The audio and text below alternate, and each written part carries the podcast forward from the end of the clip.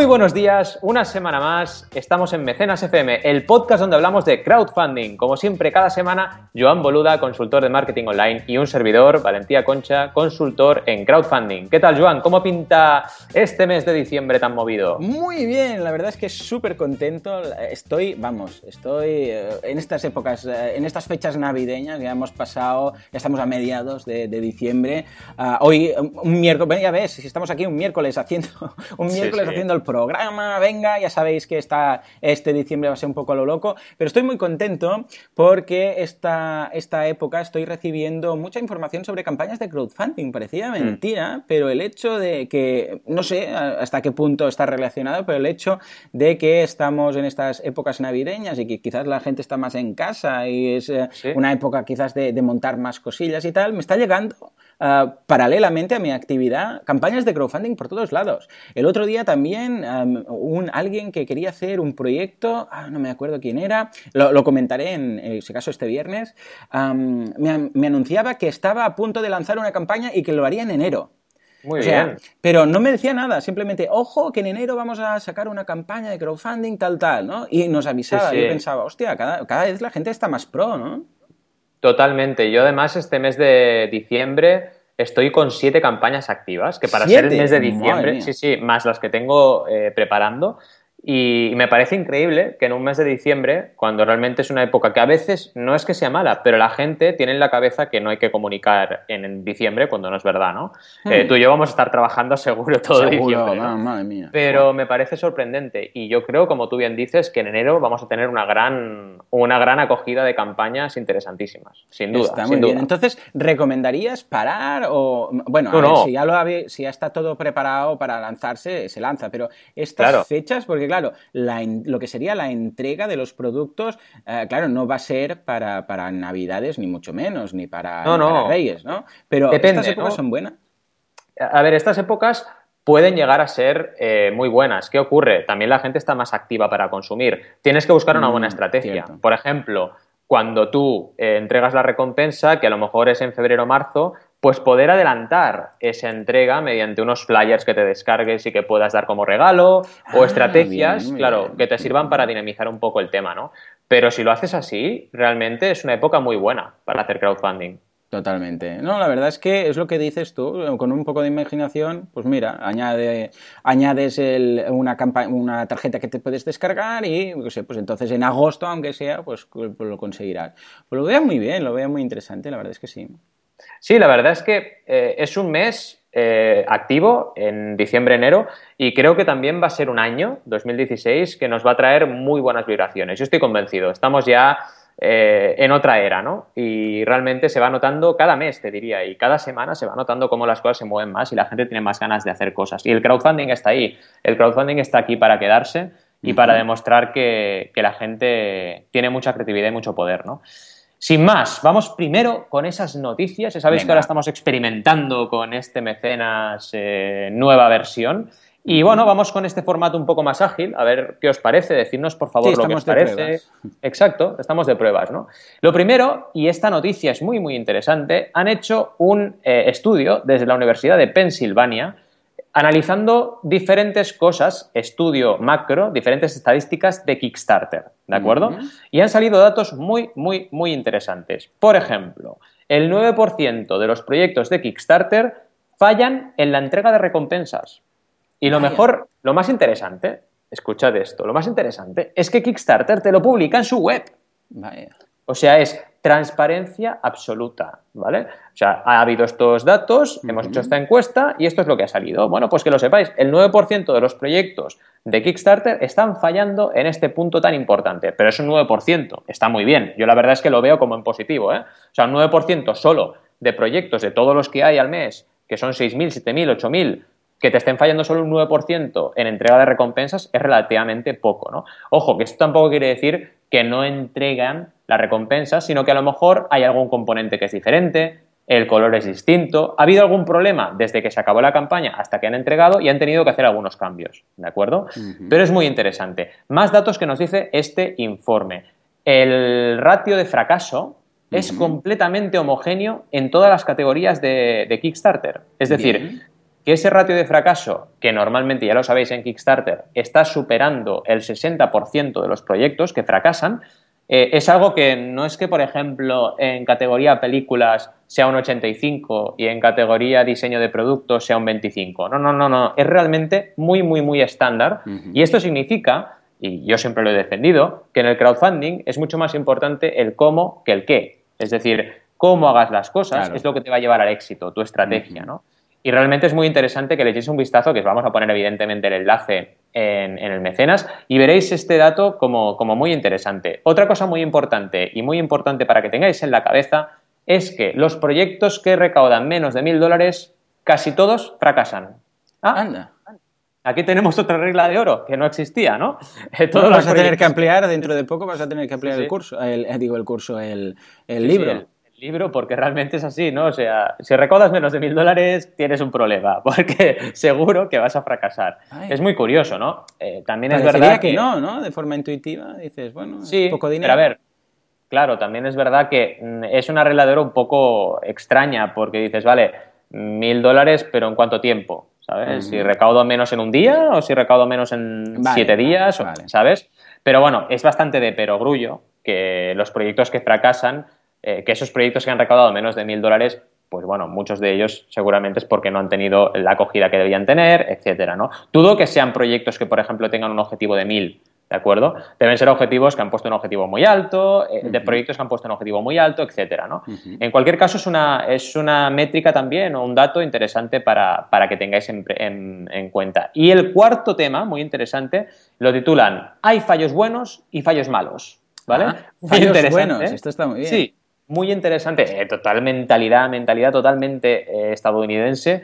¿Y qué te están diciendo? Porque te están diciendo que realmente cuando hay un proyecto que fracasa, eh, puede ser que todo lo que se aprende de la comunidad eh, sirva para lanzar un nuevo proyecto, sirva para mantener esa comunidad activa en Kickstarter y lanzar otro tipo de iniciativa, etcétera. O sea que hay fallos buenos y esto es muy interesante que lo tengáis presente porque no tenemos que tener siempre la mente muy cerrada y decir, oye, aquí si fracaso directamente ya no hago más crowdfunding. No, no, no, es que el problema no es el crowdfunding, el problema puede ser mil cosas. Tienes que identificar cuál es tu problema y a partir de ahí tomar decisiones y mejorar tu proyecto. Mejorarlo o si tienes que cerrarlo y hacer otro, pues lo cierras, ¿sabes? Pero en cualquier caso, no penséis que el fracaso es un problema. El fracaso muchas veces es una virtud y algo que nos puede ayudar a mejorar, ¿no? Totalmente. Interesantísimo, la verdad. Estoy mirando el, informe y tal. ¿Has escrito ya algo sobre el tema o vas a escribir algún...? Voy, voy, a, voy a, escribir porque me interesa mucho hacer una cobertura en castellano de, este informe. Sí sí, sí, porque, bueno, estoy leyendo ahora, estoy repasando en inglés, pero vamos, si en banaco.com me lo, me lo resumes, eh, vamos, eh, te vas en el cielo. O sea que muy bien, estupendo. Ah, pues muy bien me gusta mucho, me gusta mucho. Ideal. Por cierto, he encontrado ya lo que os comentaba de ese mail que recibí. De, era un curso para, de, JavaScript, porque ahora WordPress se va a mover hacia el mundillo de JavaScript, bueno, cada vez más.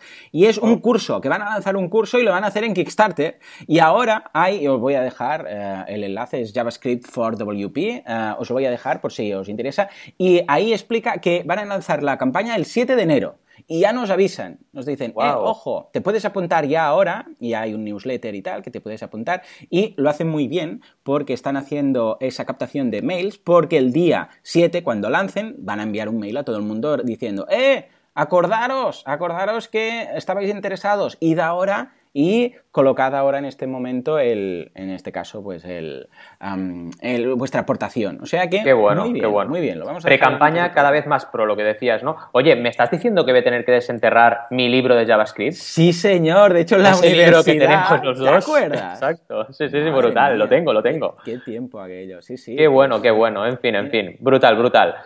Eh, ¿Qué más quería comentaros? Pues bueno, como siempre, una duda, una duda que nos han trasladado, que, queremos compartir con vosotros, vosotras y vosotros. Mm, no puedo vender en general. ¿Me ayudará el crowdfunding? Pues mm. sinceramente no. ¿Por qué? Porque cuando alguien me pregunta o nos pregunta, no puedo vender, significa que ya tiene un producto y que está intentando venderlo, ¿verdad? y cuando estamos en esa situación, eh, el crowdfunding no es una herramienta para eh, solucionar tus problemas de venta es una herramienta para crear algo colectivamente, para estudiar ese mercado y evidentemente ¿Cómo lo validas y cómo lo estudias? Vendiéndolo, prevendiéndolo en este caso, ¿vale? Mm. Pero es una manera de hacer. no significa que... ¿sabes? No significa que tienes un problema de ventas, me lo invento, porque tu producto no tiene salida, porque no tienes un equipo de comerciales, porque lo que sea, el crowdfunding va a hacer que eso se dinamice y empieces a vender de forma mágica, ¿no? Si no lo vendes, ¿cómo lo vas a prevender? Exacto, exacto. Pero es algo que me preguntan muchísimo y ya te digo, cuando nos ha llegado esta duda he dicho, oye, voy a compartirla porque ya es una duda recurrente, ¿no? De esas que se producen muchas, muchas veces. Entonces, cuando ya tengáis, otra cosa que pasa mucho, emprendedores, eh, que nos pasa mucho, ¿eh? Vamos a desarrollar el producto hasta el final, eh, ya estamos en fase Lean Startup para vender y resulta que no vendemos. Ah, crowdfunding. No, perdona. O sea, es que el crowdfunding quizás va antes, ¿sabes?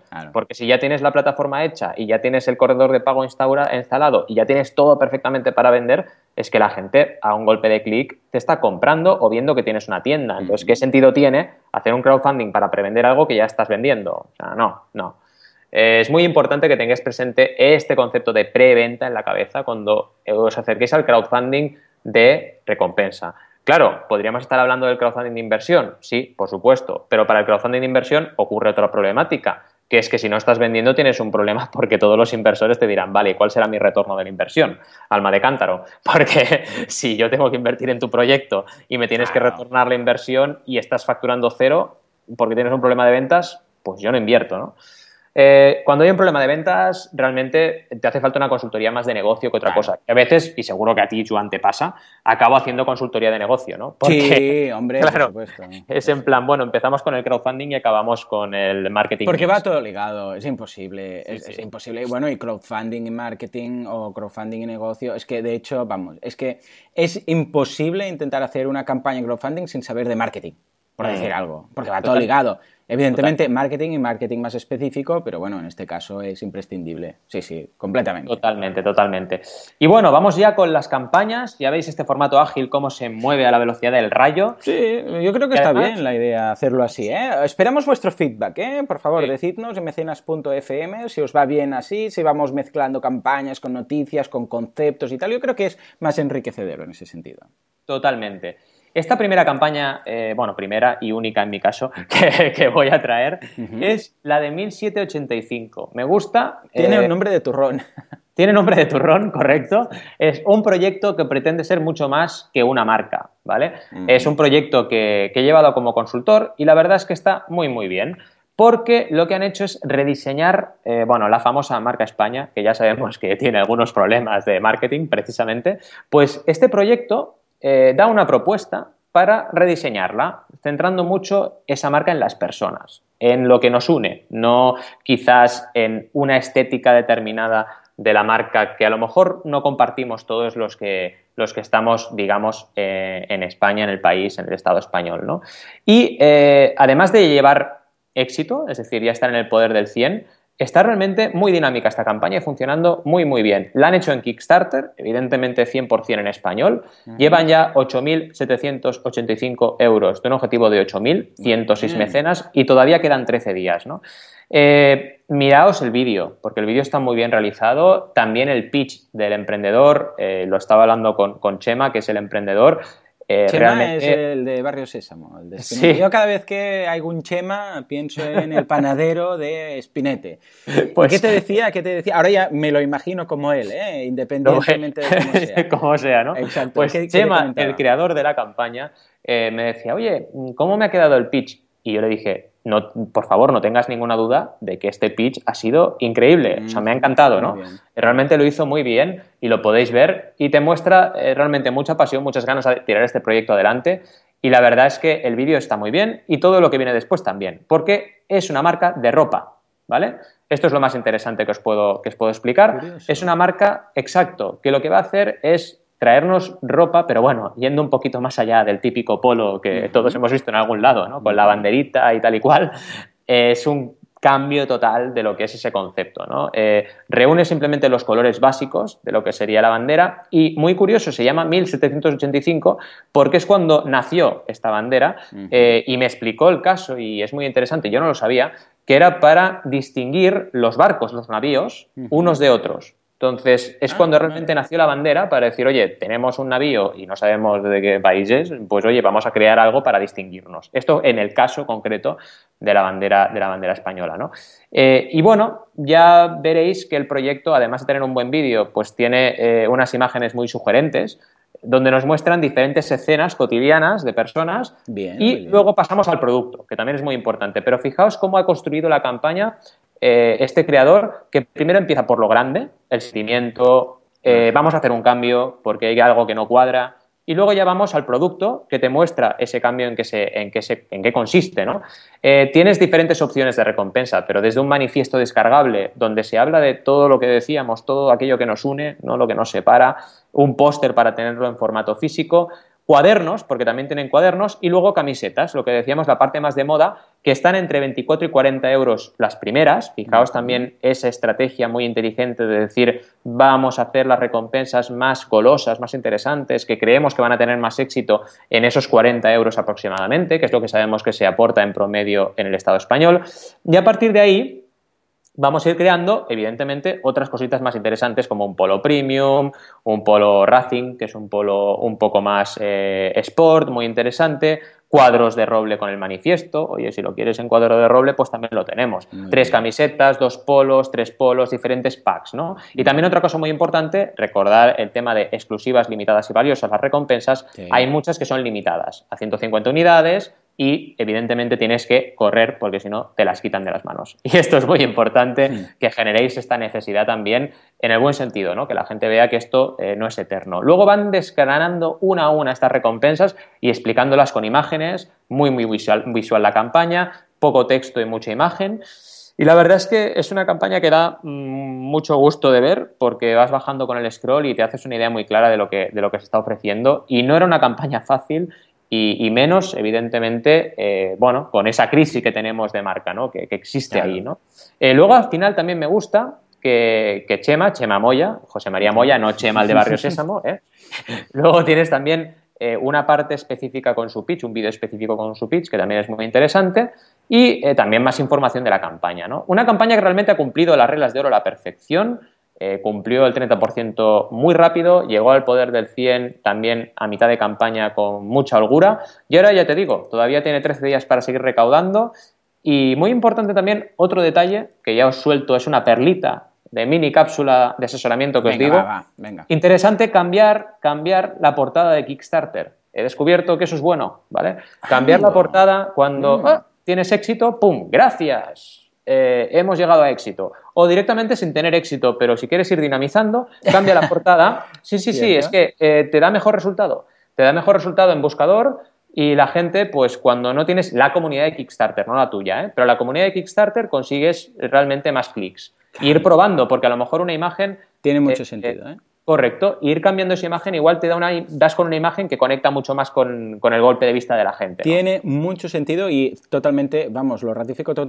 totalmente en el mundillo del marketing online. ¿eh? En anuncios pasa exactamente lo mismo. El mismo anuncio en Facebook, con el- la misma segmentación, la misma gente se dirige todo igual, todo igual, todo igual. Cambias el- la imagen del anuncio y automáticamente hay un subidón en visitas y en conversiones. Es Claro. automático y no descubrimos nada. Ya en la carrera nos decían solamente, y esto es cierto, es, es curioso, por hacer obras, no es lo mismo, pero hacer obras en cualquier tienda, Sí, sí, reformar, eh, sube la facturación un 40%. Un 40% Sí, sí, sí, sí. después se va, mm, va- se va estableciendo, pero por el hecho simplemente de que la gente pasa por ahí, ve algo nuevo, entran, mira no sé qué, ¿no? O sea que, una vez más, vemos que el crowdfunding, bueno, no deja de ser marketing con nuevas herramientas. Totalmente de acuerdo, totalmente. La verdad es que, bueno, eh, si me permitís, he hecho un vistacito a la escaleta del programa y he visto que Joan va a traer una Mm. campaña, vamos, brutal, ¿eh? Brutal. Yo ya la conocía y, vamos, tengo ganas de que la explique. Sí, es una que vamos, es una campaña que hubiera sido pecado mortal no mencionar si no hubiera sido porque cuando se hizo no existía este programa. Y entonces, claro, yo pensaba, pero ¿cómo no hemos podido hablar de esta campaña si yo la seguí? Claro, porque cuando le hicimos, cuando se hizo en 2015 2013, pues no estaba este programa aún, ¿no? O sea que este programa nació el año pasado, en 2014, o sea que estamos, eh, bueno, ahí perdonados. Estoy hablando de un fantasma, estoy hablando de Ghost, Ghost no de la película, no nos vamos a poner a hacer ahora jarrones de arcilla, Ah, con, fantasmas. Lo que sí que vamos a hacer es hablar de Ghost el software, Just a Blogging Platform. Ah, Ghost nació de ah, un grupo de gente que utilizaba WordPress y dijo, bueno, ¿sabes qué? WordPress está muy bien, todo lo que quieras, pero ha evolucionado hacia un CMS. Eh, ya no es solo para bloguear, sino que es para hacer páginas web. Con WordPress puedes hacer de todo, un e-commerce, una página web, una página corporativa, ya no es para bloguear, que al principio era el espíritu de WordPress, ¿no? y de hecho aún hay parte de ese legado. Bueno, pues alguna gente dijo, vamos a hacer un fork, lo que se llama un fork de WordPress, al final no se hizo así, pero un fork quiere decir que como WordPress es GPL, es eh, la, licencia te permite, que es una General Public License, que quiere decir que tú lo puedes copiar y vender, modificar, hacer todo lo que quieras, eh, siempre y cuando tu licencia también sea GPL, evidentemente. No vale comprarlo y después cambiarle la licencia o bajarlo y cambiarle la licencia.